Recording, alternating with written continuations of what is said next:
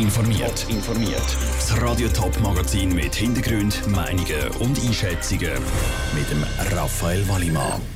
Wie die Situation bei der St. Galler Kita ein Monat nach dem Kindsmissbrauchsfall aussieht und wie die Kleinpartei EDU bei den Kantonsratswahlen Zürich Wähleranteil dazu gewinnen das sind Themen im Top informiert. Es sind schlimme Details, die vor einem Monat ans Licht gekommen sind. Ein ehemaliger Kita-Mitarbeiter soll St. Gallen zwei Buben sexuell missbraucht haben, einen davon beim Arbeiten. Ein Monat nachdem die St. Galler Staatsanwaltschaft die Details bekannt gegeben hat, versucht die betroffene Kita einen Weg zurück in die Normalität zu finden. Elena Oberholzer. Letzten Sommer ist der 33-jährige Kita-Mitarbeiter wegen Kindsmissbrauch festgenommen worden. Vor einem Monat sind Details herausgekommen. Zum sexuellen Missbrauch der zwei Buben hat der Verdächtige hunderttausende kinderpornografische Fotos bei sich daheim gehabt, darunter auch von Kita-Buben.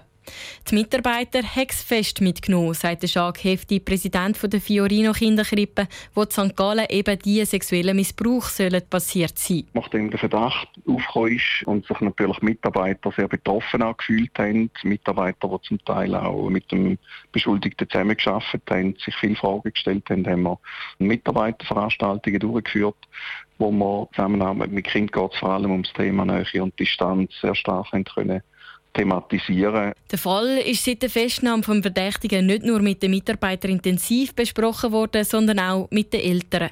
Trotzdem hat es wie erwartet die einen besorgte Eltern gegeben eigentlich gerade so in den ersten Tagen nach Bekanntwerden vom Missbrauch sind vier Kündigungen gewesen. Interessanterweise haben wir im gleichen Zeitraum sechs Neuanmeldungen und auch die Neuanmeldungen laufen ganz normal weiter. Also offensichtlich vertraut man uns auch, wie wir mit dieser zwar sehr furchtbaren Situation jetzt aber auch umgegangen sind. Auch wenn wieder neue Kinder in die St. Gallen Kita kommen, der Vorfall ist noch nicht vergessen und wird auch noch länger in den Köpfen bleiben, sagt der Jacques Hefti. Für die Mitarbeiter ist es eigentlich sehr belastend, oder, wenn sie von allen Seiten natürlich gefragt werden und man will wissen, wie und was. Und da hoffen wir natürlich, dass auch ein Stück Normalität wieder einkehrt. Während dem Kita St. Gallen probiert zurück in die Normalität zu kommen, läuft das Verfahren gegen den ehemaligen Kita-Mitarbeiter immer noch.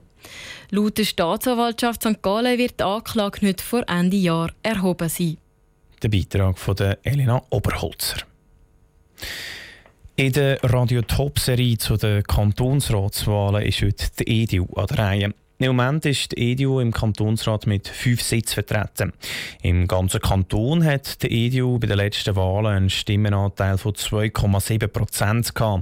Im Dorf Steinmauer, wo auch der Präsident der Zürcher EDU, Hans Egli, herkommt, hat die Partei deutlich besser abschneiden der Fraktionspräsident der EDU, der Erich von Tobel, hat sich mit Patrick Walter in Steinmauer getroffen. Steinmauer, das ist ein friedliches Dorf im Zürich-Unterland. Etwa 3000 Leute leben hier. Einzugsgebiet Stadt Zürich und trotzdem einen recht ländlichen Charakter. Da hat die EDU bei den letzten Kantonsratswahlen mit fast 16% Wähleranteil den höchsten Stimmenanteil gehabt. Was denken Sie, Herr von Tobel, wieso ist gerade in Steinmauer die EDU so erfolgreich gewesen?